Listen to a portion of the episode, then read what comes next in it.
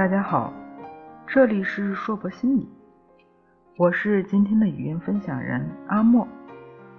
今天我想和大家聊聊关于恐惧的话题。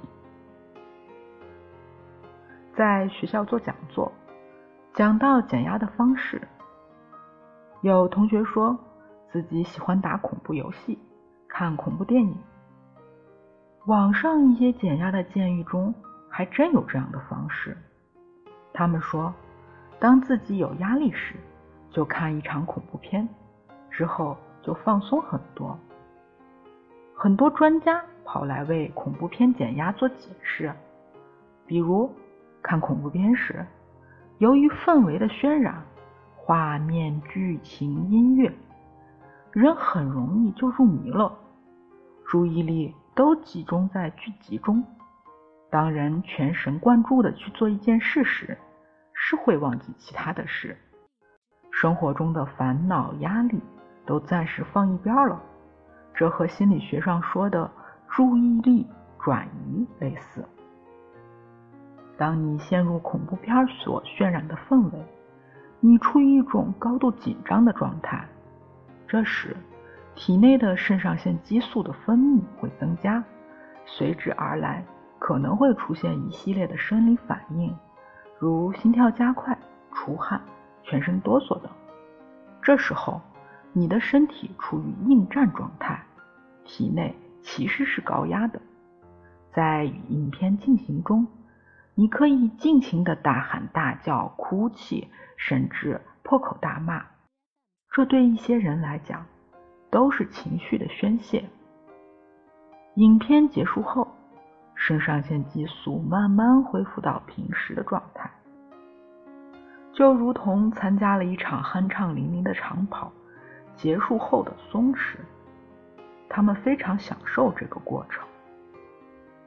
还有学者说，从弗洛伊德老爷子理论来看，人有生本能、死本能，恐怖片中的桥段常常能满足人潜意识里。毁灭和破坏的冲动。这样看来，似乎看恐怖片也有很多好处。可专家们也都提醒，恐怖片减压的效果实在是微小。你今晚看了恐怖片，也不能解决明天要面对的压力。对于这个减压方式，我不仅不提倡，还非常排斥，特别是。对儿童、青少年、老人、胆小的人，以及那些心脑血管疾病的患者，用看恐怖片的方式来减压，绝对绝对不是个好选择。网上有一个段子：当你一个人在家觉得孤单的时候，就看一场恐怖片，瞬间你就会觉得身边都是人。客厅里有，卧室里有，床底下有，马桶里有。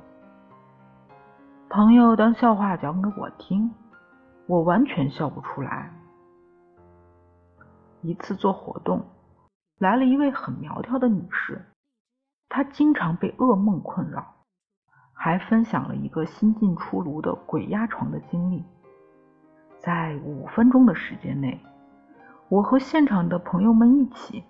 听了一个毛骨悚然的鬼故事，细节之丰富，情节之恐惧，让几位胆小的女士都耸起了肩。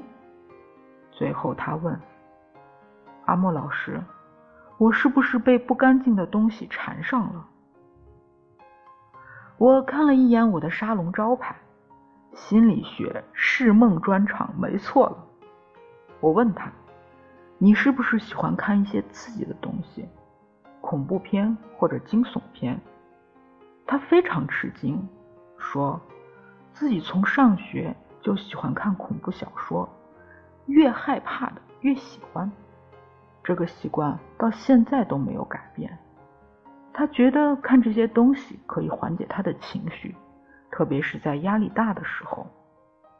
我说，你不是被脏东西缠上了？是你自己找的鬼。弗洛伊德认为，人的梦境不管多离奇，它的素材都来源于你的现实生活。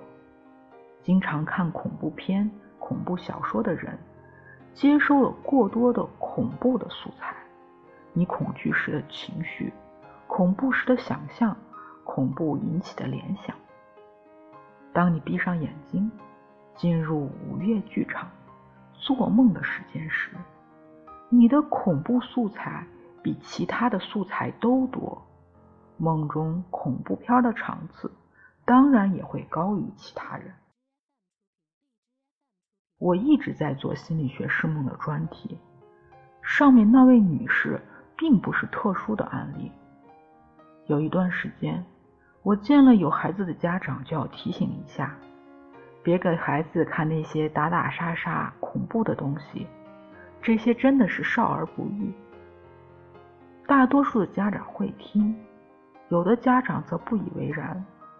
更奇葩的家长，居然认为让孩子接触点恐怖的东西能增加胆量。我只听过越吓越胆小的，可从没见过谁越吓越胆大。网上一搜，常常能看到小孩子看了恐怖片精神恍惚怎么办这样的提问，还提什么问？去医院呢？中医讲大不生狂，过度的恐怖会使人发狂，神志错乱。以前曾听到某些恐怖大片放映时有吓死人的新闻，这并非耸人听闻。从心理学发展的角度来说，人的认知发展有一个漫长的过程。我们并不是从一开始就知道孙悟空是传说中的人物，圣诞老人只是个美好祝愿。儿童在很多事情上是分不清现实和想象的。有时候，大人觉得无所谓的东西，可能对孩子就是一个特殊的代号。我以前讲过朋友家的小男孩总藏爸爸带回来的旅行纪念品的故事。大人觉得奇特艺术的工艺品，在孩子的眼里可能就是可怕和狰狞。平常事物尚且如此，更何况那些大人看了都能引起不适的东西。如果家里的孩子还小，家长除了恐怖片、惊悚片，有些文艺片、故事片中的恐怖镜头也要预防。我经常告诉朋友，给孩子看的书、影视、游戏，自己要先看先玩。故事可能是假的，你的感受可是真实的呀。人有时候很敏感，也很脆弱。不要觉得一次惊吓没有关系，这如同一颗黑色的种子，悄悄潜进了你意识的深层，不知道什么时候会卷土而来，冲垮你的心灵防线。如果压力来了，请你去运动、吃喝玩乐、找人聊天、大喊大叫、哭、玩游戏，让自己累，郊游、踏青、抱大树，就别再看恐怖片了。最近万圣节也快到了，人间突然多了好多人造的妖魔鬼怪。提醒一下大家，晚上没事儿别在外面瞎晃悠了，早点回家休息吧。人生已经如此艰难，又何苦要自己去找鬼见呢？这里是硕博心理，我是今天的语音分享人阿莫。也是一名心理咨询师。不管你在哪里，世界和我陪伴着你。我们下次见。